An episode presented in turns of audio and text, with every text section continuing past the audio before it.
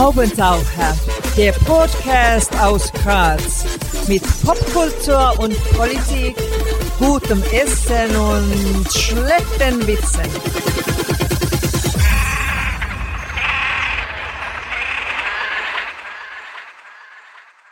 Hier ist der Haubentaucher-Podcast. Einmal im Monat gibt es hier neue Kunst und Kultur und andere Haubentaucher-Themen aus Graz und dem Rest der Welt. Am Mikrofon Wolfgang Kühnelt, heute zu Gast und wir freuen uns über die Maßen Clemens J. Setz, Autor und Übersetzer, Tierfotograf und Twitter-Poet, Technik-Nerd, wenn ich das sagen darf, Sammler seltsamer Phänomene. Danke fürs Kommen.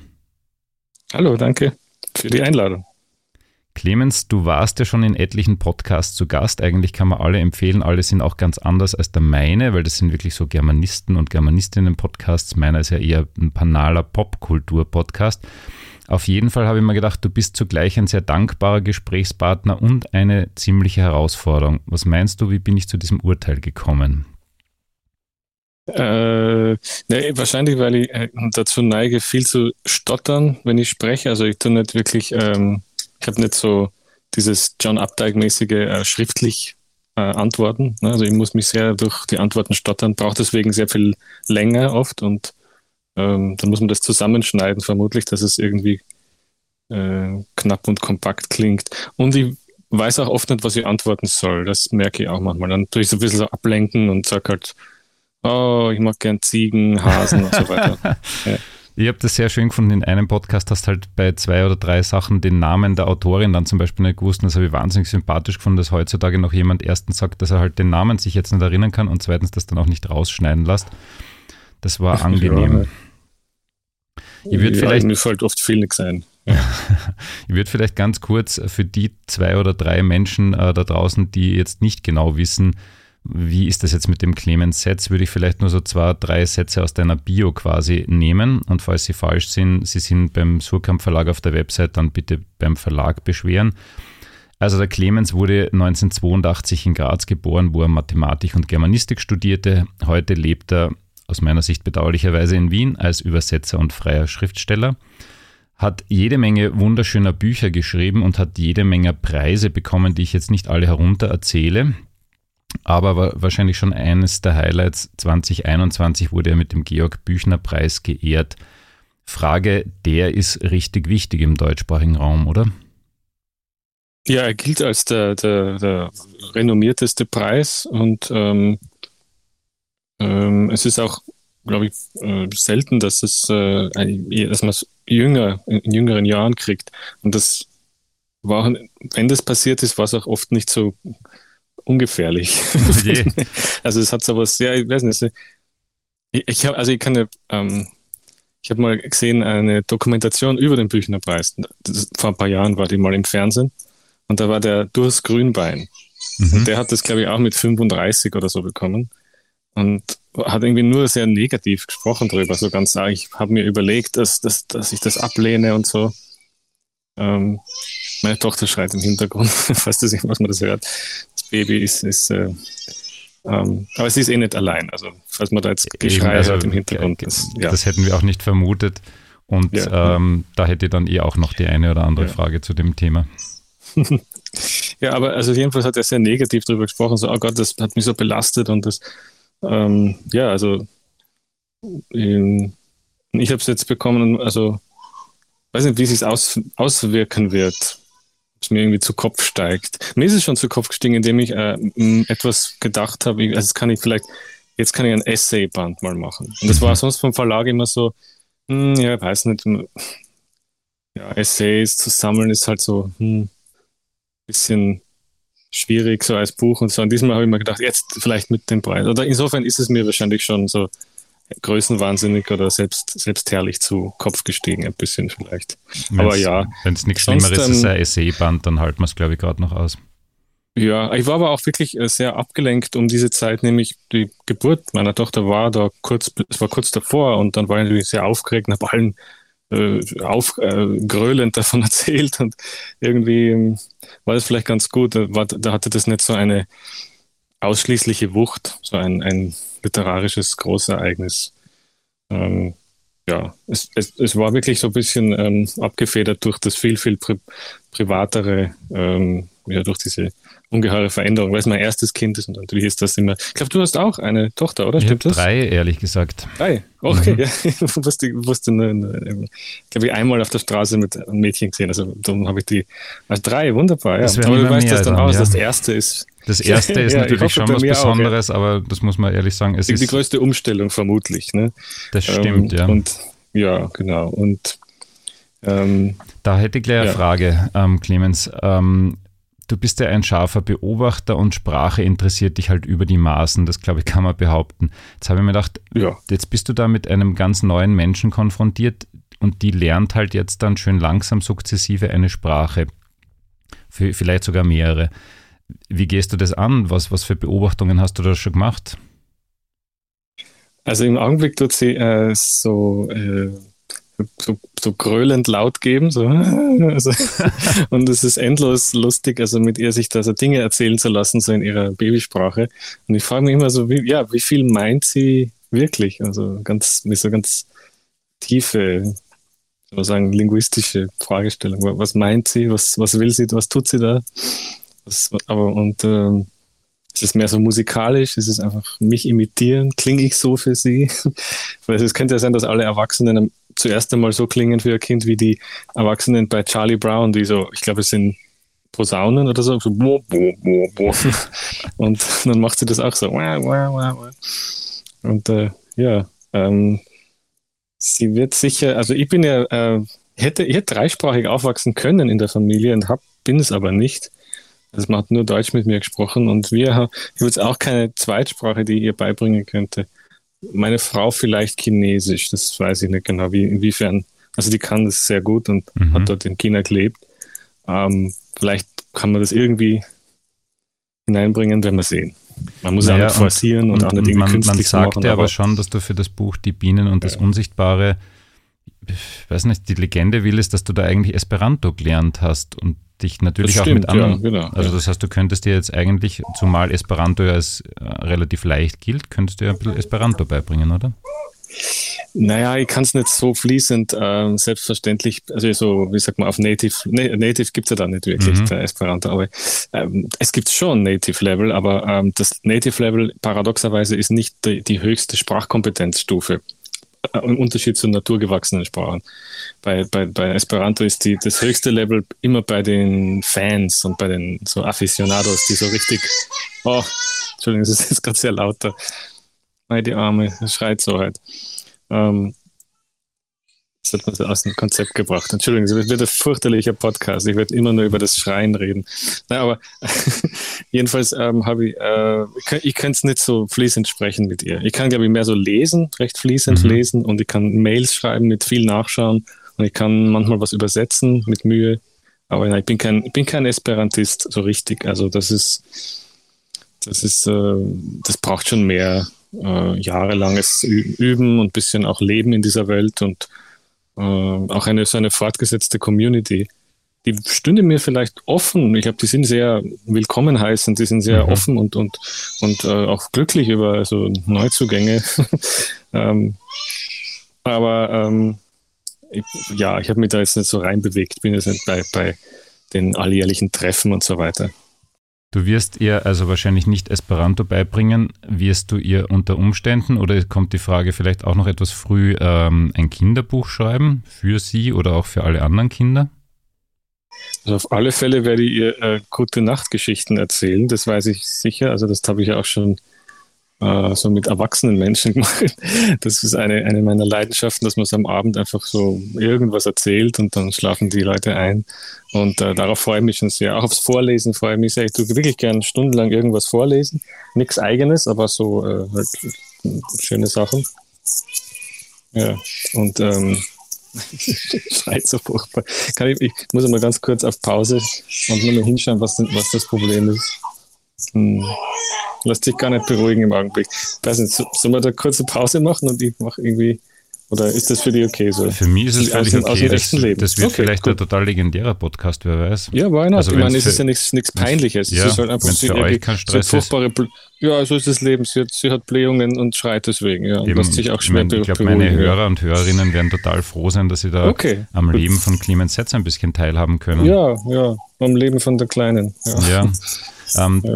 Da würde ich noch einmal gern draufbleiben bei der Kinderliteratur und bei den Aficionados. Du hast als Kind einen Brief an Christine Nöstlinger geschrieben und ihr für ihre Werke gedankt. Wel- Welche Art von Fanpost bekommt denn Clemens Setz? Oh, Fanpost. Äh, ich krieg manchmal, ist wirklich nicht oft, so Mails. Nochmal auch über literaturport.de, Mhm. so kleine Meldungen. Und ähm, da ist aber wirklich nicht oft so Lobendes dabei. Also wo jemand sagt, oh, wollte Ihnen sagen, dankbar, ich bin so dankbar und ich bin so froh. Sondern häufig ist es mehr sowas wie, äh, kommen Sie bitte nach Oldenburg, äh, ich, ich wohne hier schon lang und ich bin sehr einsam. Also Oh. es sind so ein bisschen so leicht seltsame Anfragen, ähm, hier und da auch so richtig arg stalkerisch, drohend.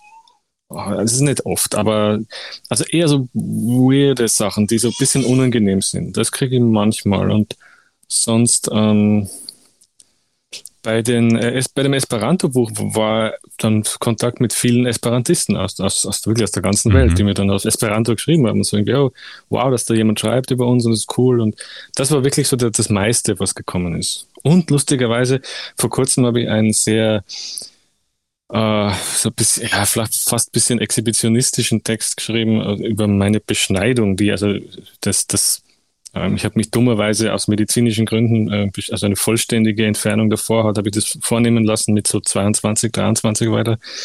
Und das war so ein Riesenfehler, das, das würde ich auch niemandem empfehlen. Das ist also praktisch nie notwendig, dass man sich alles wegnehmen lässt und dann nichts mehr spürt. Das ist völlig blödsinnig. Und habe dann so einen Text geschrieben als Warnung für andere, vielleicht junge Männer in, in derselben. Und da sind viele so Meldungen gekommen, die so, so, oh, so danke für den Text oder so. Das Mhm. hat mich berührt. Das war dann wirklich das, das Einzige, wo wirklich viel gekommen ist. Also hunderte Sachen. Also das Echt? war, Okay. ja, das war wirklich, also äh, ein, zwei Tage wirklich da, da ganz viele Meldungen.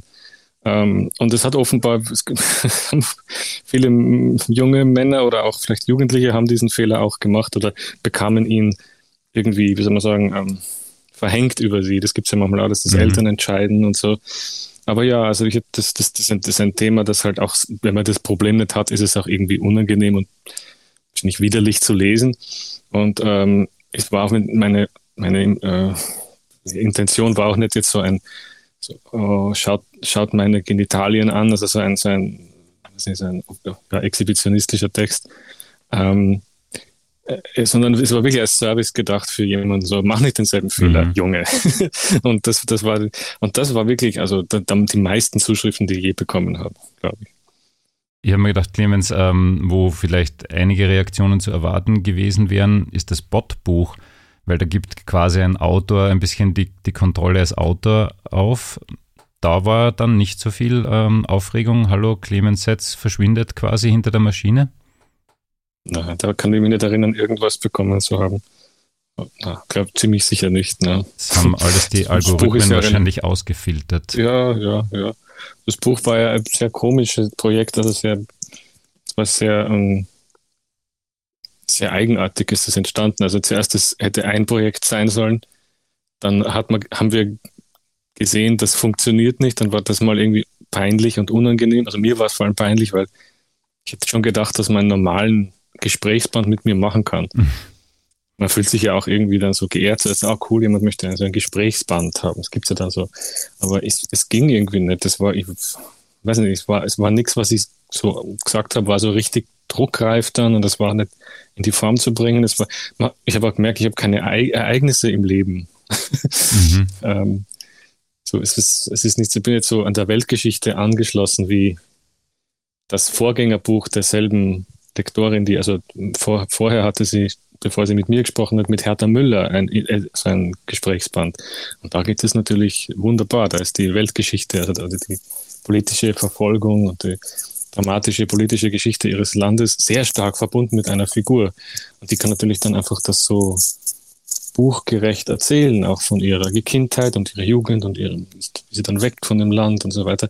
Und bei mir war da halt nichts noch. Und das war auch, glaube ich, ein bisschen, war auch einfach falsch, da mich zu nehmen. ja, und dann, dann war mir es aber unangenehm, das einfach abzubrechen. Und ich habe dann halt ähm, suggeriert oder mir was einfallen lassen, dass man es trotzdem machen kann mit so einer kuriosen Techniklösung, dass man also sagt, okay, ich, ich antworte nicht auf die Fragen, sondern Dein ein Algorithmus. Quasi. Äh, ja, das ist mhm.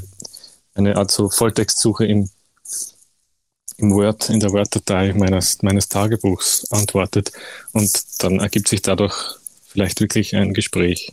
Also mir hat es fasziniert. Und so richtig ich, hat, ja. Vielleicht war ich einer der, der wenigeren, aber ihr habt das total spannend gefunden. Ähm, alle, die sich vielleicht sonst schon mit Clemens Sets intensiv beschäftigt haben und das ausgelassen haben, ich finde, das gehört schon auch dazu. Genauso wie, und da komme ich jetzt dann zum, zum nächsten Ding, ähm, ich finde es sehr spannend, dir auf Social Media zu folgen. Ähm, auf Instagram seltsame Tierfotos und auf Twitter Beobachtungen, poetische Notizen. Wirst du weiter auf Twitter bleiben, auch wenn der ähm, berüchtigte Herr Musk dort jetzt das Kommando hat? Äh, äh, ich finde die Aufregung darum, dass er das kauft, äh, ziemlich albern. Als wären die vorherigen Besitzer so tugendhafte Engel gewesen. Klar ist er ein narzisstischer, nervtötender Mensch, irgendwie so ein bisschen von seinem ganzen Gehabe und auch äh, manche seiner Projekte finde ich auch ziemlich schrecklich. Also vor allem Starlink finde ich, mhm. ein, ein, ein, ein, Kritiker davon. Aber ich meine, ja, wer, wer das jetzt besitzt, nicht, es ist, ja, es ist nicht so, dass diese Facebook, Instagram natürlich auch, gehört dem Zuckerberg auch höchst mhm. dubiose, seltsame Figur. Und ähm, vielleicht sogar von seiner eigenartigen Vermengung in, der, in, in dem, so dem politischen, soll man sagen, die, die, die, die Beeinflussung politischer Diskurse ist ja da viel extremer noch als von Elon Musk. Der be beschäftigt sich nur so auf Witzelebene mit Politik mit so Memes und Ge Gewitzel einfach mhm. albernes. Ja, keine Ahnung. Na, aber ich, also das ist mir ziemlich egal, ob wem das jetzt gehört. Ich habe okay. den Meltdown von so Kolleginnen und Kollegen verfolgt, die also alle irgendwie jetzt auf Mastodon umziehen. Genau, ich wollte dich heute eigentlich die überreden. Die ethischere Plattform. Ich wollte ist. dich eigentlich heute überreden aber, oder überzeugen, aber ich glaube, das lassen wir dich noch nee. ein bisschen dort. Ähm, und, und da noch eine Frage. Ich, also ich fände es insgesamt besser, wenn ich nicht mehr so viel da da auf der Sache bin, generell, also ganz simplen Grund, das ist auch wieder so privat, aber wenn also meine Tochter immer nur sieht, dass ich aufs Handy schaue, das mhm. ist kein guter Anblick, ja. Und ich bin schon süchtig danach, leider. Also ich so schon sowieso rauchen, ein bisschen, dass ich ständig raufschaue, äh, viele Male am Tag und ja, das sollte weniger werden und bin auch dabei, dass das weniger wird. Aber ja, auf Twitter schaue ich schon noch einige Male am Tag immer, das muss man schon zugeben, leider. Und ähm, da kommt jetzt noch ganz schnell die ja. Instagram-Frage. Wann kommt der Instagram-Fotoband oder die Ausstellung? Nein, also das glaube ich nicht, dass man das. Das hat ja da nur den Sinn. Also ich finde, das gehört. Das sind auch wahrscheinlich die, die Bilder gar nicht in der, in der, in der, in der Qualität, dass man es irgendwie drucken könnte, weil die müssen in ungeheurer Auflösung immer in, in, das wusste ich früher gar nicht, dass ich habe jetzt Bücher veröffentlicht mit Bildern schon und die, die muss man immer in gigantische Auflösung schicken, sonst, sonst werden die ganz klein. also das heißt, ähm, auf dem Handy kann man ganz mickrig aufgelöste Bilder in ziemlich cool eigentlich präsentieren, aber in Büchern müssen die ungl unglaublich ähm, ja, perfekt sein. Und ähm, na, ich, es hat eigentlich nur da den Sinn, also so wie ähm, zum Beispiel manche Twitter-Poeten, die ich immer so anpreise und über die ich auch gern Essays schreibe, also zum Beispiel in der Literaturzeitschrift Lichtungen habe ich so, eine, ähm, so einen, einen Eingangsessay in jeder Ausgabe über äh, nicht nur über Twitter-Poeten, aber so manche poetische Accounts, wie zum Beispiel Looney oder Computerfan 2001 oder mhm. auch die Kochkunst, äh, E-Books, ähm, den Bot, also die, alles so poetische Sachen. Ähm, und die zum Beispiel, wenn man mit denen spricht darüber, sagen die, ja, ich würde eigentlich kein Buch machen wollen, weil das, das ist, das hat hier auf Twitter, das, so wie man ja auch nicht jetzt beim Film immer das Drehbuch lesen muss. Hier mhm. und da will man das. Also es gibt schon Drehbücher, die gedruckt werden, aber wer liest schon ein Drehbuch? Also es gibt es ganz selten. Ne? Und ich glaube, in dem Fall, vielleicht hat es auch nur da einen Sinn auf, auf Instagram, weil das hat diese, diese, diesen Fluss, ne? es hat so dieses ähm, Die Flüchtigkeit so, auch, ne? ja genau, es kommt so vorbei und es hat eigentlich nicht so ein Druckgewicht. Ja. Na, ich würde es eigentlich nicht machen wollen. Man hat mir schon mal suggeriert, dass ich das probieren könnte, aber ja, ich glaube ich nicht, dass ich das möchte. Sehr gut. Ich habe mir heute deinen ähm, für mich unvergesslichen Auftritt bei der TEDx in Graz angesehen. Eine sehr schöne Geschichte, die auf YouTube Ja. immer noch steht. Zum Ist Beispiel, da, ja? ja, das steht nach wie vor da, hat Hey. genug Aufrufe, ist wunderbar, hat lauter Daumen nach oben. Ähm, also wenn jemand Clemens Setz einmal völlig außerhalb des, des Kontextes erleben will, Ja, da gibt es eine ein wunderschöne Riesenspaß, Geschichte mit der Frau und der Uhr und mit den Aliens. Ähm, Mhm. Die eine Frage ist, magst du solche Auftritte außerhalb des Literaturkontexts? Und die Anschlussfrage, die mich vor allem beschäftigt, wie recherchierst du eigentlich solche Sachen? Wohnst du in Bibliotheken oder, oder im Internet? Also das zweite kann man schon beantworten. Ich wohne in der Bibliothek. Meine, meine, Wohnungen oder mein, also da, wo ich bin, ist immer voller Bücher. Das, insofern stimmt das schon, dass ich mir immer das so bibliotheksähnlich einrichte. Und äh, diese Geschichten finde ich auch in Büchern, meistens gelegentlich auch im Internet und sogar die Geschichte von der, von der Zeitfrau, von der Time Lady of London, habe ich in einem Podcast zum ersten Mal gehört. Ne? Also insofern, Mhm. das äh, ist zwar ein bisschen seltener, aber da, da habe ich das gesehen.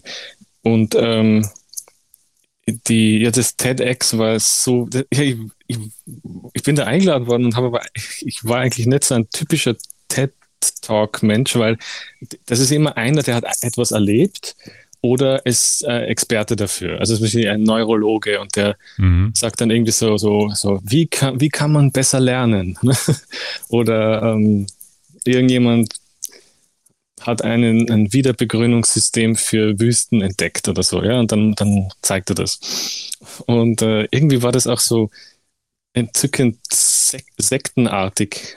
So was, so, man, man bekennt sich immer zu TED, also die stellen sich dann hin ähm, und, und äh, sagen dann, ich, hab, ich, ich bin berechtigt hier zu sein, weil ich habe das schon da es ist 300 Mal besucht und also die investieren da offenbar sehr viel rein. Also ich habe das sehr witzig gefunden und äh, auch im Vorfeld, die, die, die, da muss man ganz viel Da wird zur Vorbe- gebrieft, Vor ne? Voranmeldung. Mhm. Ja, es ist sehr genau und sehr ausführlich. Und immer wenn das so ist, dann kriege ich so, es kitzelt so eine bestimmte Stelle an mir, dass ich dann was ganz Keckes, Verrücktes machen muss.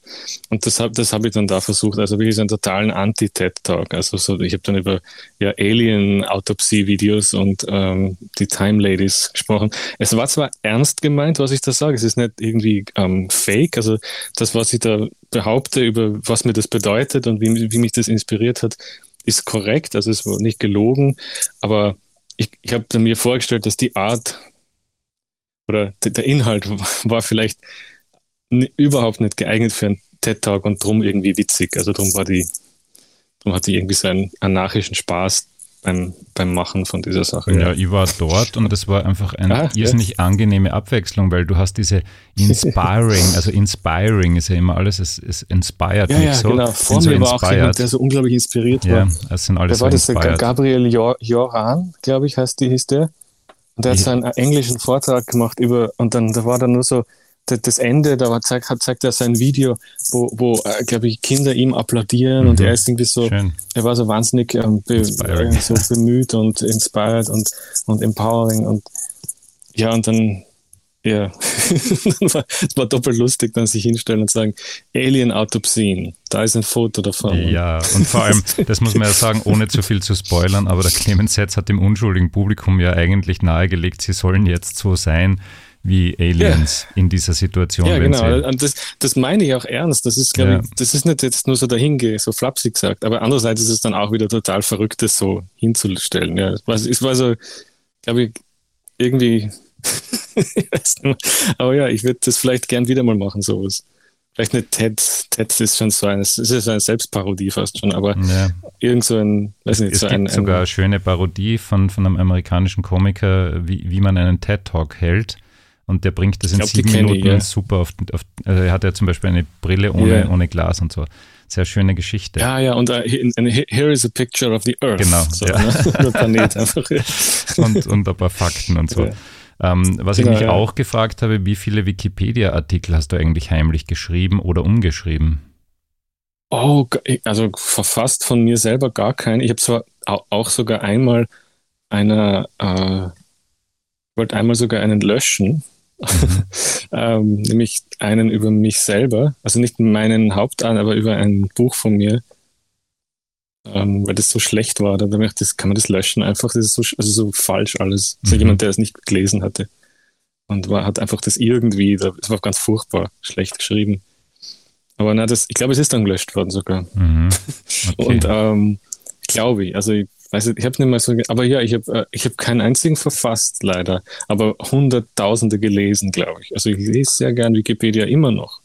Ja, das finde ich irgendwie jetzt, beruhigend, äh, weil es bei dir tatsächlich ja. auch so ein bisschen als, als Quelle eben dient und sonst ja von manchen schon immer noch scheel beäugt wird. Und dort habe ich den ja. schönen Satz gefunden, den du anscheinend im, in einem Dreisat-Interview gesagt hast. Das lässt sich aber leider nicht mehr abrufen. Vom Computerspielen hatte Setz als Teenager Migräne bekommen, das Lesen verschaffte ihm Linderung. Wenn das so war, ja. wäre das nicht überhaupt ein großartiges Rezept für junge Menschen, die ja stundenlang auf Bildschirme starren? Ja, also bei mir war das so, dass die, das waren ja damals noch diese flimmernden äh, ähm, nicht die Flachbildschirme, die so schön papierartig still waren. Ich habe da immer Migräne bekommen ab einer gewissen, und die Migräne war mit visueller Aura, also hatte ich so Sehverzerrungen, ganz ähm, unheimliche. Und das war mir so unheimlich, das wollte ich nicht äh, ständig erzeugen. Und ja, dann war ich tatsächlich so ein bisschen ratlos, was soll ich jetzt tun? Das ist, also ich kann jetzt nicht Fernsehen, ich kann nicht Computer spielen. Und mehr hatte ich aber nicht damals mit 16 oder so. 16 noch, ja. Und dann langsam über so Umwege habe ich mir so kleine Büchlein gekauft, mal zum, zur Unterhaltung, so Witzebücher und, und auch Ernst Jandl und äh, Haikus und Comic-Sachen. Und dann, ja, so hat es mit dem Lesen begonnen dann, spät im Leben. Also ich habe keine so in der Jugend ähm, so eine, wie sagt man, eine, eine Phase gehabt, wo ähm, andere zum Beispiel haben dann ein Herr der Ringe da gelesen oder so. Mhm. so oder irgendwelche anderen Fantasy-Bücher oder Krimis oder so. Ich, ich Bei mir war es einfach schlimmer, das war Kafka und dann Böll. Ja, aber die habe ich auch dann irgendwie später dann, aber na, also bei mir war es in der Jugend, also vor 16 gar nichts. Also mhm. ich konnte auch nichts lesen.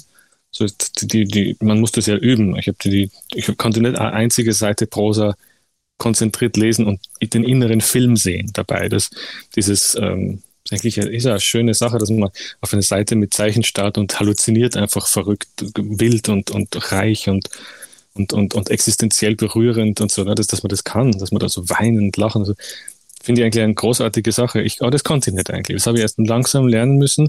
Und es war wirklich immer durch, glaube ich, günstige und auch mit, mit Glück und Glück begleitete muss man sagen, also die, die Auswahl. Ich habe dann also zuerst Ernst Jandl, das war so unterhaltsam, dass ich einfach von selbst mehr wollte. Und dann halt H.C. Artmann und ähm, Friederike Meirecker war auch so am Anfang dabei. Viel Lyrik, viel Dichtung, auch ein paar englische Sachen. Und das war dann so, dass man, ich musste das nicht irgendwie so wollen oder so extra mich so diszipliniert hinsetzen. Und dann, ja, dann war irgendwas mal in Prosa, dann, dann liest man mal eine Seite und so geht es dann dahin. Es war nicht wirklich, ich musste mich nicht so sehr anstrengen. Aber es hat gedauert, bis ich dann so einen 500-seitigen Roman überhaupt lesen habe können, weil das, das, wie gesagt, das müsste man eigentlich schon viel früher üben und äh, jetzt bedauere ich es, weil ich kann bis heute noch nicht äh, schnell lesen. Mhm. Ich bin immer noch ein äußerst langsamer Leser und ähm, jetzt, also ich brauche monatelang oft für ein Buch. Das, ähm, zum Beispiel jetzt lese ich gerade ähm, in den Nachtstunden, wenn, die, äh, wenn ich die Kleine äh, auf mir habe, lese ich so jetzt ein Buch von Norman Mailer, mhm. dem unsympathischsten Autor, der je geschrieben hat. Und das Buch, also er, er persönlich unsympathisch. Die Bücher sind nicht unsympathisch. Und das Buch The Executioner's Song. Das hat tausend Seiten und ich schätze mal, ich brauche bis nächstes Jahr damit. Und liest so eine, du dann auch verschiedene Sachen gleichzeitig? Also zu, ja, zu, verschiedene ja. Sachen, ja. Aber okay. das zum Beispiel ist einfach jetzt so, ich brauche da so eine ein Riesenwahl als, als Buch. Mhm. Das bleibt jetzt einfach für das erste Jahr da als so Nachtlektüre, wenn sie wach ist und ich bin wach und ich halte sie in der Hand und, oder am, am, so auf dem Schoß und wiege sie ein bisschen. Äh, und dann, dann kann ich so, ähm, wenn sie wieder beim Einschlafen ist, ähm, kann ich zum Beispiel da so auf dem iPhone ein bisschen lesen in diesem Buch und da brauche ich sicher noch Monate dafür. Ach, also, der, ja, der Kerl liest auf dem iPhone. Ja, ja, das, das geht nachts am besten, weil mhm. sonst braucht man Licht. Ja, und so ein 1000 Seiten Buch ist auch schwer, ja. Ja, ja, das auch. Also es ist wirklich praktisch einfach. Äh, aber sonst ziehe ich schon vor auf, auf Papierbüchern. Um, ähm, aber beides geht inzwischen gleich gut und gleich langsam. Also es ist wirklich niemals schnell. Und ich habe viel zu viele Bücher, ich werde sie niemals im Leben alle lesen können. Ähm, ja, so ist das. Finde ich aber auch okay. Das liest dann deine Kaufen Tochter. trotzdem ständig neue.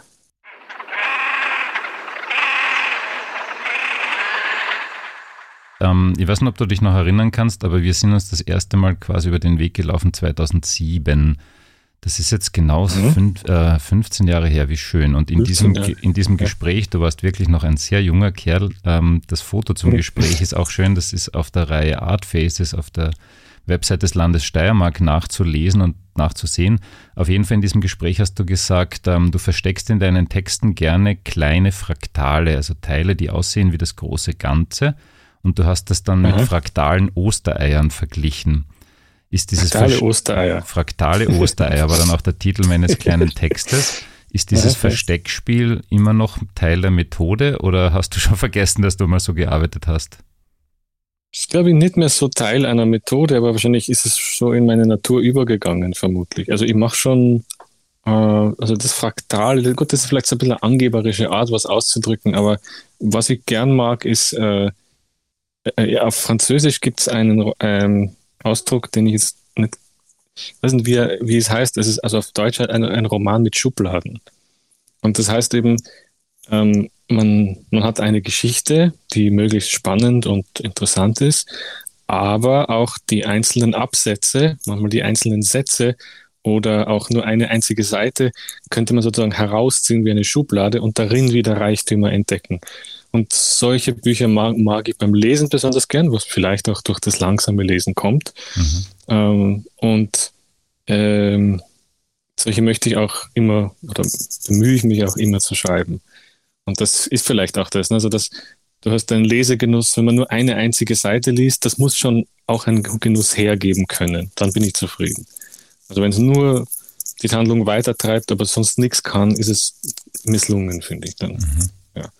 Und da gibt es eben, also ja, so ein Beispiel wäre zum Beispiel Arno Schmidt, so jemand. Ne? Das ist zwar schwer zu lesen oft und viel zu lang, aber er, er beglückt einen auf jeder Seite mit wenn man nur Zeit hat für eine Seite, kriegt man immer irgendwas. Irgendwas geschenkt, irgendwas vorgetanzt, irgendwas Irres präsentiert, was man nicht mehr vergisst.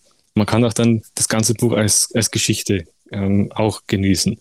Aber darum geht's nicht nur. Ja. Und das vielleicht gemeint mit dieser fraktalen, es klingt so ein bisschen angeberisch, aber so habe ich wahrscheinlich damals gesprochen. Naja, du warst immer sehr junger Mensch und ja. da, ist man vielleicht ja. auch einmal ein bisschen angetan über den eigenen Gedanken. Das finde ich also jetzt. Also ganz falsch ist es auch nicht. Ja. Ne? Also fraktal heißt also, dass, dass es selbstähnlich ist. Also mhm. dass das klein, dass, dass die Einzelteile aussehen wie das Ganze. Und ähm, Selbstähnlichkeit ist ja auch bei Autoren, Autorinnen ein Problem oft, ne? dass, sie, dass jedes Buch immer mehr zu einem so, äh, Buch des das, das, also Handke schreibt, besonders Handke-Bücher mhm. jetzt immer, die werden immer Handkescher sozusagen von jedem Buch weiter.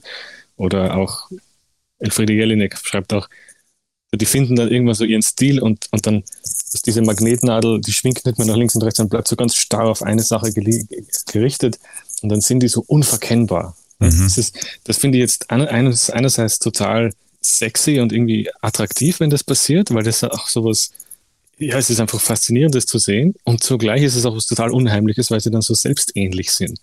Die sind dann also mit sich so eins. Die sind so ganz, die sind sie selber, bleiben es auch. Also. Und ich mag auch, ich habe wirklich auch eine Vorliebe für Autorinnen und Autoren, die das gerade nicht haben, die nicht selbstähnlich sind, die sich total stark verwandeln. Ähm, und da gibt es schon auch Beispiele und die haben äh, die sind seltener und irgendwie vielleicht auf eine gewisse Art kostbarer auch ähm, und um, ähm, vielleicht schwerer vermarktbar auch. Und ähm, ich glaube nicht, dass, ich weiß nicht, ob ich so jemand bin, aber mir kommt auch vor, ich bin auch jemand, der so einen klaren Stil hat oder ein, eine bestimmte Art von Buch schreibt. Ich hätte jetzt einmal behauptet, schon, du bist zumindest sein. noch in einer Phase, wo sich die Bücher sehr stark unterscheiden, ohne dass ich jetzt behaupten möchte, ähm, Sets-Experte zu sein. Aber also wenn man jetzt die Bienen hernimmt und das Botbuch und so, du, du gibst uns da schon ein, einiges an Varianzen oh. daher, also das ist keine Frage. Vielleicht, ja. Ich, ich hätte vielleicht auch noch so ein bisschen eine Frage, was die, was die Genese angeht. Das ist wie immer eine banale Frage, aber sie beschäftigt mich tatsächlich auch schon ein bisschen. Die ersten zwei Bücher sind bei Residenz erschienen und dann kam der Sprung mhm. zu Surkamp. Wie geht denn sowas? Also ruft dich da irgendwer anderen von Surkamp und sagt, Herr, Herr Setz, hätten Sie Lust, ähm, mal was für uns zu schreiben oder meldet sich da Agent oder wie, wie funktioniert sowas? Also sowas gibt es, äh, solche Anrufe. Es war bei mir anders. Ich war bei Surkamp und ich glaube, also ähm, da mein, mein zweiter Roman war nominiert für den Deutschen Buchpreis in der Shortlist die, äh, mhm. 2009 und dort auch nominiert war der Stefan Thome und dessen Lektorin, die Doris Plöschberger, habe ich da kennengelernt. Und ich kannte sie schon aus Graz, als sie noch an der Uni unterrichtet hat. Das heißt, da war so ein bisschen, ah, wir kennen uns ja, wie geht wie es Ihnen so auf die Art, ne? Und also da, einfach, man kennt die Person und kann, und dann hat, hatte ich sie auch in Klagenfurt kurz gesehen. Ähm, und man, man, man, man, also sie wusste, wer ich bin. Und dann war einmal die, die Situation, dass ich ein neues Manuskript an Residenz geschickt habe. Und da kam dann die Rückmeldung, ja, das veröffentlichen wir nicht, das ist zu extrem, das kann man nicht drucken. ja, gibt es ja manchmal. Da, da und dann beißt sich jetzt möglicherweise noch jemand ein bisschen in den Hintern dort. Ich glaube, es war schon, ich glaube, er hatte wahrscheinlich schon recht, glaube ich. Okay. Weil ich habe das dann an, an und dann habe ich das an die, an die Doris Plöschberger geschickt. Die hat es dann angenommen aber gesagt, was, wir, wir sollten was anderes zuerst veröffentlichen. Sehr und, das, da, das, da, und dieses eine Manuskript, um das es ging, ist zwar immer noch unter Vertrag bei Surkamp, aber ist bis heute nicht erschienen aus den, demselben Grund, weil es so extrem ist. Also ja, komische Genese von diesem Buch. Äh, oder nicht Genese, es ist ja auf Eis, es liegt einfach da. Und wahrscheinlich war es klüger, das nicht zu veröffentlichen. Weil es, Was ist denn da so extrem? Ist das die Sprache oder ist das der Inhalt oder beides? Der Inhalt, ne? Die Sprache ist ganz, okay. ganz normal oder ganz, also relativ, un, also die ist nicht so äh, metaphernreich und blumig, wie ich sie sonst gern mache. Ist eher, eher ein bisschen nüchterner, aber das, der Inhalt ist, ja, es ist so ganze grasliche, schreckliche Geschichte. Mhm. Aber ja, dummerweise jetzt ähm, hat es mich in dem, während den Corona-Zeiten, wo so viel Zeit war, hat es mich beschäftigt wieder und ich habe dann mir gedacht, jetzt schreibe ich einen zweiten und dritten Teil zu dem. Einfach so schauen, was passiert. Und äh, jetzt irgendwie ergibt es mehr Sinn. Also vielleicht kann man es jetzt sogar noch veröffentlichen mit dem zweiten und dritten Teil, der ein bisschen kürzer sind. Ist insgesamt nicht so lang, es ist ein kurzes Werk. Und äh, ja, vielleicht kommt es noch zu was. Aber andererseits muss man ja nicht alles jetzt, man muss nicht alles veröffentlichen. Es gibt auch manchmal Gründe, warum etwas vielleicht einfach warten muss für immer oder Du musst ja dem Verlag die Chance geben, posthum dann noch was äh, auf den Markt zu schmeißen, was dann. Ja, das geht mir dann ja nichts an. Ja. Das ist okay, da kann man tun, was man will. Ganz, das ist, da werde ich keine, also ich weiß nicht, ist mir ganz wurscht, was posthum ist, geht mir nichts an. Was Aber, du zum Beispiel, ähm, entschuldige, dass ich dir da jetzt schon wieder ähm, unhöflich reingrätsche, was du auch gemacht hast, außer Bücher schreiben, ist zum Beispiel auch Theater und Drehbuch. Ähm, jetzt mal eher im Singular formuliert. Beim Theaterstück Flüstern in stehenden Zügen am Schauspielhaus Graz, das ich glücklicherweise gesehen habe, hat ein Kollege am Anfang zu mir geraunt, ähm, das ist jetzt gerüchtehalber das letzte Stück, das Clemens Setz sich direkt zuschreiben lässt. In Zukunft soll es in den Theaterprogrammen heißen, nach Motiven von oder sowas in der Art. Jetzt habe ich natürlich die einmalige Chance ja, zu fragen, weiß, ja, ist das so? Mhm. Ist das der Plan? Also, gut, das, das, muss ich genauer erklären. Also ich finde, es gibt bei, äh, eben, du hast gerade gesagt, Drehbücher. Mhm. Bei Drehbüchern ist es genau, da, da, ist die Welt richtig. Nämlich, es gibt einen Drehbuchautor zum Beispiel, oder Autorin, was er wurscht, ja. Und dann gibt es jemanden, der das übersetzt in Film und dann heißt es der Film von diesem Regisseur zum Beispiel. Mhm. Das war bei, bei, bei dem Fall von, ähm, das war wunderbare Zusammenarbeit mit Sebastian Brauneis, der, also ich habe zuerst das Drehbuch geschrieben, dann hat er mit Nikolaus Ovtcharek das nochmal umgeschrieben und ein bisschen mit mir auch so bearbeitet und ich habe da ganz viel gelernt auch darüber. Also das war wirklich so eine kleine Meisterklasse im Drehbuchschreiben für mich. Und dann hat er den Film daraus gemacht und es ist sein Film, es ist nicht mein Film. Ne? Also es ist sein Film, mhm. ein Film von Sebastian Brauneis. Der ist Zauberer. Also wirklich toller Film. Ich hoffe, es gibt ihn irgendwann auf DVD oder man kann ihn irgendwo streamen sehen. Ähm, Und da, das finde ich genau richtig. Da, da ist die Zuschreibung korrekt. Im Theater ist sie aus historischen Gründen anders, nämlich da sagt man, äh, was weiß ich, ähm, Shakespeare wird gespielt mhm. oder was weiß ich, Ibsen. Und dann nimmt jemand das Stück, verändert es total stark. Das ist immer noch das Stück von Ibsen. Und irgendwo steht dazu Regie der und der. Mhm. Und das Publikum sitzt auch drin und weiß nicht, was, welche Entscheidung ist von wem und wofür, wen müssen wir kritisieren und loben für, für den Gesamteindruck. Meine Idee wäre, warum es nicht so machen wie beim Film. Ich weiß schon, dass das nicht geht, weil der, der Theaterbetrieb ist aufgebaut auf Namen von Theater, äh, von, von Dramatikerinnen und Dramatikern, immer. Aber es, es wäre schön, wenn man es anders macht. Wenn man sagt, Stück von diesem Regisseur zum Beispiel, dieser Regisseurin. Und irgendwo im Beipacktext sieht man, wo kommt, wo hat sie das her oder wo hat er das her. Basierend auf, verwendet Motive von und so weiter. Das fände ich einen, es gibt ja in der Programmiersprache, also gibt es denn dieses, ähm, äh, es heißt, glaube ich, elementarer Zuschreibungsfehler. Das gibt es manchmal so beim, mhm. ich kann das irgendwo, ist ein Retribution Error, glaube ich, heißt das, ja. Ich weiß nicht genau, wo das auftritt, bei Betriebssystemen manchmal oder so. Und das, das ist das, was im Theater stattfindet, ein Zuschreibungsfehler. Ich habe nämlich überhaupt nichts dagegen, dass man mein Stück nimmt und es vollkommen remixt und, und 80 Prozent rausstreicht und neu macht und, und Sachen komplett neu schreibt. Cool, finde ich super. Nur dann sich unsichtbar zu machen und zu sagen, der war's. Der, der Clemens hat das gemacht. Und ich bin nicht, ich existiere gar nicht. Sondern ich, ich bin nur ganz irgendwo verschwunden. Das finde ich feige und das finde ich, finde ich auch total unangenehm. Und das erzieht die Leute zu so einer falschen Unsichtbarkeit, die Regie-Menschen. Mhm. Mit die gehören als die, die, die Erschaffer mit den Schauspielern, gehören auf die, auf die sichtbarste Art präsentiert, denn sie sind die Künstler und Künstlerinnen, wegen dem das, der Gesamteindruck entsteht.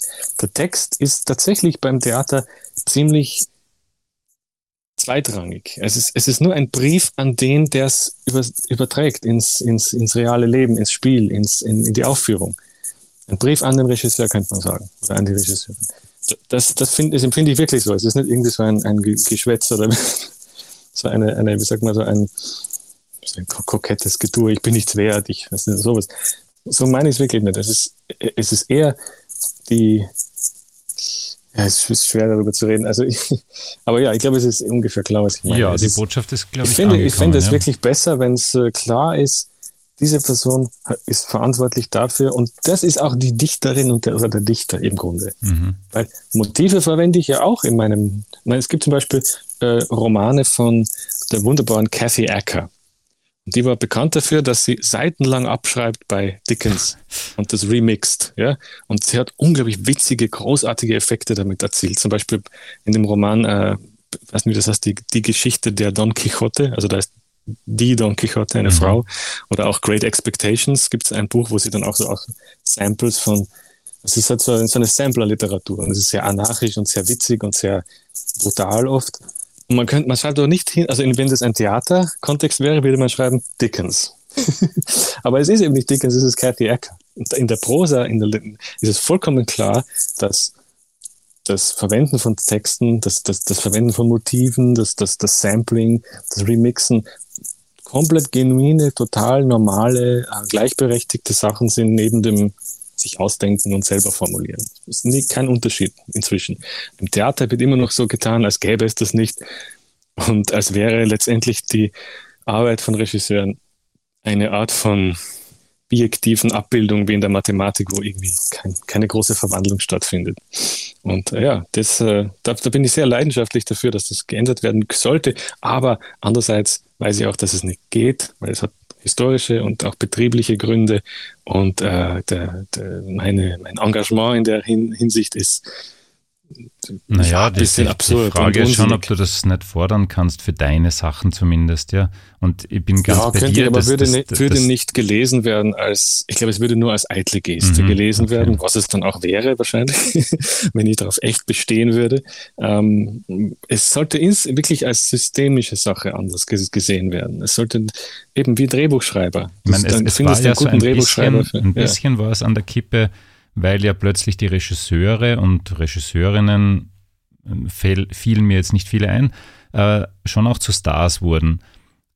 Ja, nur genau, waren, bei denen war das dann so. Gell, mhm. Nur andererseits. René, René Polesch und, nur, und nur so Beimann zum Beispiel hat dann halt, äh, glaube ich, trotzdem äh, Bernhard so umgesetzt, wie der Bernhard das wollte. Also da war der Versuch mhm. dann halt leider schon wieder ein bisschen. Aber ich, ich finde den Gedanken schön und ähm, ich glaube, die Leute vom Schauspielhaus Graz werden diesen Podcast hören und die werden äh, ein schlechtes Gewissen bekommen, werden sagen, okay, da hat er völlig recht, wir werden das jetzt nicht nur bei Sets machen, wir werden das bei Shakespeare machen. Ja, das, das wird ja, der Anfang nicht, eines, ja. einer, einer Revolte. Vielleicht noch Aber ganz geben tut es ja eh manchmal. Ja. Also wenn es hinreichend neu ist oder so, also wenn es wirklich so sich so schon, stark schon verändert, drei verlorene Gerichtsprozesse. Ja, ja, Autor klagt. Aber also, und, und sonst dann, dann, also ich bin da nicht empfindlich, wenn man mir, wenn man mein Stück umschreibt.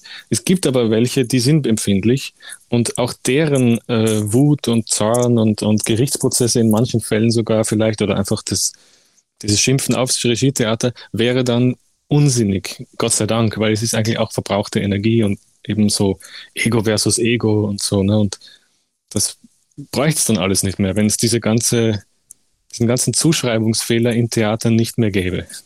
Und die Zuschreibung korrekt abliefe, würde ich sagen. Aber ja, also das war gemeint mit dieser Sache, mit, äh, also dass ich das gern verbieten mhm. möchte. Ja. Das war wahrscheinlich auch nach Zerknirschung mal, weil ich jemand mal ein, ein Stück von mir ein klein als, wenig als umformuliert hat. Also. Ja, nee, sehr, also der hat es wirklich, also halt ja, ganz respektlos da irgendwie halt was auch okay ist, muss, muss man nicht respektieren, aber es war halt nicht schön zu sehen. Ich freue mich dann nicht. Ich finde es okay, ich, find's, ich applaudiere seinen, ja, seinem Talent oder so, aber freue mich auch nicht, wenn nichts mehr übrig bleibt. Aber äh, ja. Ich hätte jetzt, das, noch, zwei, drei, ich hätte jetzt noch mhm. zwei, drei kurze Fragen, bevor wir ins Finale kommen. Das eine ist, du hast den Film schon erwähnt, Der Zauberer, wo du eben das Drehbuch mit Brauneis und Ovtcharek geschrieben hast. Bist du da auf den Geschmack gekommen? Weil ich finde, ähm, du sammelst ja wahnsinnig viele Stoffe. Vieles von dem wäre wahrscheinlich gut verfilmbar, vieles auch gar nicht. Wird da mehr kommen unter Umständen? Das kann ich nicht, nicht sagen. Ich würde, ich würde mich freuen. Ich habe tatsächlich auch so, eine Idee hatte ich tatsächlich, ähm, die sehr filmisch war. Ähm, und äh, habe aber also keine, ich bin nicht so, also soll man sagen, so eingebettet in die, äh, in die Filmwelt. Also ich kenne da auch kaum jemanden, außer Sebastian Braunes kenne ich. Ähm, und finde ihn auch ganz einen wunderbaren äh, Autorenfilmer. Also der hat ja auch selbstgeschriebene äh, Projekte und so, also verfilmt die auch sehr, sehr ähm, effizient und schnell das Problem vielleicht bei mir ist, dass ich kann Filme nicht anschauen. Also ich, ich, meine, ich kann manche Filme anschauen, aber mir, mir fehlt absolut die Geduld für Filme. Mhm. Nicht für Bücher. Ich kann also Bücher stundenlang, wenn man mich lässt, also wenn ich Zeit habe irgendwie. Oder ja, also das geht, aber Filme halte ich überhaupt nicht aus. Echt? fast, fast kein Film kann ich irgendwie so durchschauen. Das letzte Film, den ich wirklich von A bis Z hypnotisiert anschauen konnte, ist das ähm, die Handschrift von Saragossa von Wojciech, Wojciech Haas. Also ein Film aus den 70er Jahren, glaube ich, so ganz äh, schwarz-weiß, surreal, bisschen ähm, nach diesem merkwürdigen Roman von Jan Graf Potocki, die Handschrift von Saragossa, was so, so eine Matrioschka-Puppengeschichte, also wo so immer Story in the Story in the Story, also so ein ganz ein Schneckenhaus von Geschichten, die so ineinander verschraubt sind, ganz kunstvoll. Und der Film ist genauso gebaut. Den konnte ich beziehungsweise anschauen und manchmal passiert es mir, dass ich einen Film anschauen kann, aber sonst muss ich immer so nach 20 Minuten aufhören und was anderes machen. Und vielleicht bin ich nicht so ganz kompatibel mit der, mit der Form des Films. Mhm. Filme sind zu, zu vollständig. Sind zu explizit für dich quasi, ja? Es ist Musik, es ist, man sieht was, es ist, die reden alle, die schauen da irgendwie einander an, es ist so, Mhm. So viel auf einmal und es ist alles festgelegt und so und es ist so, es ist so viel. Ja, und das Schlimmste sind Serien. Serien sind. Okay. Ich, ich, ich mag auch manche Serien schon auch gern. Ich habe The Wire, wie ganz, ganz viele Leute sehr genossen. Vor allem die fünfte Staffel, die wirklich also Highlight war, also auch die Literatur-Highlight fast. Aber also die, also ich kann es oft wirklich nicht anschauen, diese Serien, weil man weiß immer, jetzt kommt gleich ein Wendepunkt, ja, okay, da ist er. Also es ist so, äh, man wird so gejagt von den Formen. Weiß nicht, nicht so mal, aber ich meine, ich habe nichts prinzipiell dagegen, aber es ist so. Du, und, so und hören geht oft. dann aber besser. Also jetzt, ich sage mal, wenn wir hier in einem Podcast sind, Podcasts hörst du tatsächlich gern, oder wie? Ja, tatsächlich viele Podcasts, ja. Ich höre auch ähm, deutsche und englische Podcasts und. Dann empfehle uns doch einmal zwei, drei. Wake Island auf alle Fälle. Das ist mein, mhm. mein Lieblings-Podcast äh, äh, im Augenblick. Das ist ja so Literatur, aber halt sehr total obskure Sachen und total ähm, leuchtend transgressive, seltsame Literatur. Ähm, also wer, der, und die beiden, die, die, die, die beiden Interviewer sind wunderbar. Also so ganz, also die Art, wie sie sprechen, ist einfach so. Also man möchte, ich möchte aber sofort ihr Freund sein. also warum das ist so das ist sehr attraktiv und sehr äh, ja, an, an, angenehm seltsam einfach. Und ja, ich würde schwer zu beschreiben. Also Wake Island, wenn man also einen, einen, einen Podcast sucht, ich glaube, die gibt es auf Spotify auch und äh, am besten das, das Interview mit Blake Butler, würde ich sagen. Also es gibt einen äh, ja, äh, toller Autor, Blake Butler. Das ist halt sehr obskur. Zum, ja. zum, zum Schluss traue ich mir noch etwas. Ähm, erzähl uns doch bitte ein peinliches Fable oder Hobby, damit wir beruhigt sein können über die eigenen Unzulänglichkeiten. Oh, okay. Gibst du, du schaust ah. heimlich Motocross-Rennen oder bist Fan von den fidelen Mölltalern ah, oder Oh, es gibt viele so, okay, äh, peinlich. Ich meine, ähm, ja, ich liebe UFO-Videos zum Beispiel und Verschwörungstheorien und äh, TikTok und ähm, schaue wahnsinnig gern da irgendwelchen Irrsinn zu. So, das, ähm, das, ich glaube das dann alles immer für fünf Minuten. Ähm, aber also UFOs, also ja, also ich bin tatsächlich auch dabei, nicht dabei, aber ich plane ein Buch sogar zu schreiben über meine Faszination für UFO-Videos, für UFOs, für äh, Alien-Geschichten über also Alien-Entführungen und Bob Lazar und Area 51 und ich, wahrscheinlich das für die meisten Leute ist das schon, klingt das albern und peinlich. Und für mich ist es überhaupt nicht. Also für mich ist es was sehr, sehr, sehr Edles.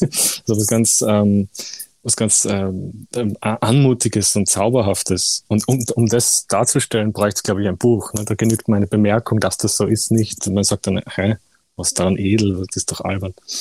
Was soll dieser X-Files-Kitsch oder was, ne? Mhm. Aber ja, da braucht es wahrscheinlich ein ganzes Buch, um zu sehen, was ich damit meine. Aber ja, das ist vielleicht so ein Hobby oder eine Leidenschaft, eine Fable, was wahrscheinlich für albern gilt oder für was, was mir auch schwerfällt, vielleicht das zu nennen oft. Aber an und für sich habe ich wirklich wenig, äh, wenig Charme generell. Also das hat auch zu tun mit Literatur machen, weil man da ja auch auch meistens, man liest irgendwas und denkt sich dann, Himmel, mein, also das, der, der, hat da was aufgeschrieben, was das könnte ich ja nie aufschreiben, aber es war so hypnotisch zu lesen. Und gerade habe ich vor einigen, vor einigen Monaten ähm, gelesen von Edmund White, uh, My Lives. Und da gibt es ein Buch, das heißt, also ein Kapitel, ähm, My Master. My, äh, ja. Und das ist so unglaublich peinlich. Also seine, Liebe zu einem jungen Mann, der die überhaupt nicht erwidert und er versucht dann irgendwie so sein, so dieses, so, so SM mit dem zu, zu entwickeln. Und es geht so schief und es ist so wahnsinnig peinlich und es ist so, es geht so irre schief und es ist also autobiografisch und es ist, man weiß, wer ist dieser junge Mann und man weiß, wer er ist und es gibt, und er hat überhaupt kein Genier, es ist kein, kein Schamgefühl da. Und dadurch entsteht was unglaublich Bewegendes, Anmutiges, Berührendes, was wirklich zu Herzen geht, im ganz unkitschigen Sinn. Und dann sagt man hinterher, könnte ich sowas? Nein, niemals. Nein, nein, bei mir ist das geheim. Solche Dinge. Okay. Aber was, vielleicht gibt es irgendwas, was nicht so geheim bleiben muss. Solche, solche Dinge. Ne? Und ja, also ich habe wahrscheinlich inzwischen wenig Schamgefühl. Weil es ist ja für nichts. Schamgefühl ist, ist nur im privaten Umfeld, hat das einen Sinn, aber jetzt in der Literatur ist das Schamgefühl komplett kontraproduktiv und ist für nichts und niemanden. Also, dass ich mich schäme, das, hat, das, das ist keine Tugend, keine literarische. Glaube ich. Ne? Mhm. Also eine Anschlussfrage also nur für die hätte, sehr, sehr, hätte, ja. hätte ich noch. Ja. Ähm, Wolfgang Kühnelfeld Clemens setzt jetzt zum genau hundertsten Mal in das, in das Wort. Ähm, auch ein schönes Jubiläum. Ähm, die Anschlussfrage wäre noch, du sammelst ja eben Stoffe, du sammelst Themen, du sammelst Materialien, du sammelst Geschichten. Wie suchst du dann aus, was davon zwischen zwei Buchdeckel kommt? Oder sucht das dann eh schon wer anderer mit dir aus? Warum dann gerade die Plansprache oder warum dann und so? Wie, wie funktioniert das? Es hat immer zu tun mit den Geschichten, die verbunden sind. Also es sind es meistens irgendwelche Leute, die was erleben. Es sind dann ähm, Geschichten, die, es müssen Geschichten selber sein. Also sowas wie eine Art von ähm, Biografie, ein biografisches Element oder so. Ja, also sowas wie die Geschichte des Erfinders der Bliss Symbolics Plansprache. Mhm. Da, da geht es nicht nur darum, so, ah, hier ist Bliss Symbolics und da ist es eine schräge, witzige Sache, sondern die, die, die Lebensgeschichte von dem, da, wie ich die recherchiert habe, ich wusste, okay, das ist eine Story, das muss man erzählen. Das ist so am Silbertablett schon, das ist, okay, das, das muss man machen, das ist, braucht, braucht man gar nicht überlegen. Ja. Da, dann, daran bemisst sich einfach, hat ähm, ist es eine gute Geschichte, ganz banal gesprochen. Und gute Geschichte kann ganz viel heißen, aber bei mir heißt es wirklich meistens, will ich unbedingt wissen, wie es weitergeht, wie auf jeder Seite. So eigentlich. Ne? Das, das, hat, das hat diesen Rückenwind, den Weiterblätter-Rückenwind.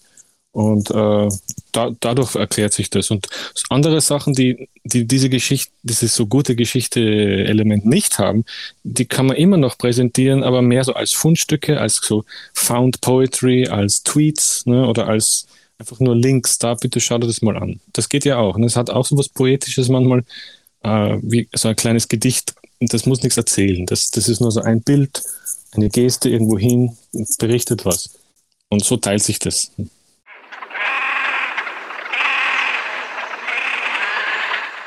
Also eigentlich wäre es mir ja zu peinlich, aber weil du gesagt hast, dir ist nichts peinlich, ist mir auch nichts peinlich. Wir machen am Ende immer einen Word-Rap. Das ist furchtbar, der Name okay. ist furchtbar, alles ist schrecklich und es ist furchtbar. Ich weiß aber, was es ist. Okay, fein. Dann ist es furchtbar, ja. jemanden wie Clemens jetzt dazu zu zwingen, sich jetzt da kurz zu entscheiden, ohne Geschichten zu erzählen. Okay. Aber da müssen wir jetzt leider durch. Graz ja. oder Wien? Jetzt Wien. Es ist äh, entschieden, Wien. Warum eigentlich? Da wollte ich noch kurz nachfragen. Weil man Weil, dich da ja, nicht erkennt war, also auf der Straße? Oder? Na, na, ganz, ich bin einfach mit meiner Freundin zusammengezogen, die hier lebt und die auch hier äh, Arbeit hat. Äh, und das war eigentlich dann der Grund. Ne? Wollte einfach bei ihr sein. Und ja, jetzt, äh, gut, mit Kind ist es auch klüger, wenn man so einen Lebensstützpunkt, also so einen, einen, einen Ort hat und nicht immer hin und her fährt. Ich glaube, also das ist am Anfang sicher besser. Ähm, und äh, jetzt einmal deswegen Wien. Wäre jetzt auch nicht mehr nachfragen dann. Äh, Bernhard oder Handke? Uh, Handke. Mathe oder Physik? Ja, eindeutig Mathe. Physik ganz schlecht. Aha, immer okay. unbe un ja, sehr unbe unbegabt dafür, immer ganz verwirrt, die Konzepte nie verstanden. Aber Mathe ist sehr, sehr, sehr, sehr, sehr lieb, ja, wirklich. Also es ist eins meiner Herzensdinge, so Mathematik, aber Physik ganz, witzigerweise ist da so eine, so eine Glaswand dazwischen, ich weiß nicht warum. Ich muss ja sagen, ich bedauere es schon ein bisschen für die heutige Kindheit und Jugend, dass du nicht Lehrer geworden bist, nebenbei zumindest, weil ich glaube, du wärst ein großartiger Lehrer geworden. Nimm das einfach mal so weiß. hin. Ähm, okay, ja, könnte sein. Vielleicht wird es später noch ich was. War, ich war ein unglücklicher Lehrer. Ich habe sie mhm. studiert als Lehramt. Ich war unglücklich. Also die unglücklichen Lehrer sind, können, können gut sein, aber ich wäre halt unglücklich gewesen. Ja, das wäre schade. ja. ja. Lennon oder McCartney? Ah, Lennon, ja. Bessere Dichter. Kommt ja, und vor. natürlich auch die spannendere Haartracht. Ne? Also, wenn ich jetzt ja, deinen Bart so bewundern darf, dann. Bessere, ja. Der spannendere Charakter. Im, ja. Im Zweifelsfall Twitter oder Instagram? Twitter, ja, doch. Ja. Ich mag das Schriftliche jetzt schon lieber. Es elektrisiert mich mehr. Und am Ende immer rot oder schwarz? Ah, da gibt es ja einen Roman von Stendhal, Le Rouge et le Noir, das Rot und Schwarz. Also ganz, ganz tolles Buch, vielleicht kann man das Buch empfehlen. Also Rot und Schwarz von Stendhal. Die, Farbe, die, die Frage irgendwie gehijackt oder sowas, ne? Gut, Clemens, dann sage ich herzlichen Dank, dass du dir so viel Zeit genommen hast. Schöne Grüße an ja, deine auch danke Tochter. für die. Bin froh, ja, dass ja. sie äh, offensichtlich das Schlimmste da jetzt hinter sich gebracht hat und bin sehr ja, froh. ist halt einfach so, so ja dass wir die das Chance kann man ruhig drin lassen auch. Also ja, sowieso, das, das bleibt also, natürlich drin. Ja, ähm, ja. Alle, die sich noch mehr für Clemens Setz interessieren äh, und noch keine Bücher lesen können, aber hoffentlich bald damit anfangen werden, aber es gibt wirklich viele schöne Podcasts auch. Ähm, aber wie gesagt, ich bin sehr stolz und froh, dass du auch in meinem warst. Ja, ich frage mich, ich, frag, ich habe auch gern die, äh, ich habe auch, ich höre deinen Podcast auch wirklich gern. Äh, ich habe den äh, mit äh, Annette Knoch toll gefunden. Mhm, also okay. mag ich besonders gern. Äh, die Einsichten in die, in die Verlagswelt. Es war irgendwie sehr lustig zu hören. Und, ich habe mir gar nicht ja, getraut also, zu fragen, ob du meinen Podcast schon mal gehört hast. Das freut doch, mich doch, natürlich ja. noch mehr. Ich, schon, ja. ich spreche es immer, also es heißt ja der Haubentaucher, aber auf, auf Instagram ist glaube ich haubentaucher.at. Mhm. Ne? Glaube ich, und ich, ich, ich spreche immer als Haubentaucherrat. So wie, so wie äh, Sultanat oder, schön, ja. oder das Haubentaucherrat. so im Kopf spreche ich das immer so das aus. Das wäre schön, so ein, Nein, klein, ein kleines ja. Reich voller kleiner Haubentaucher. Das war der Haubentaucher Podcast. Nächstes Monat gibt es mehr.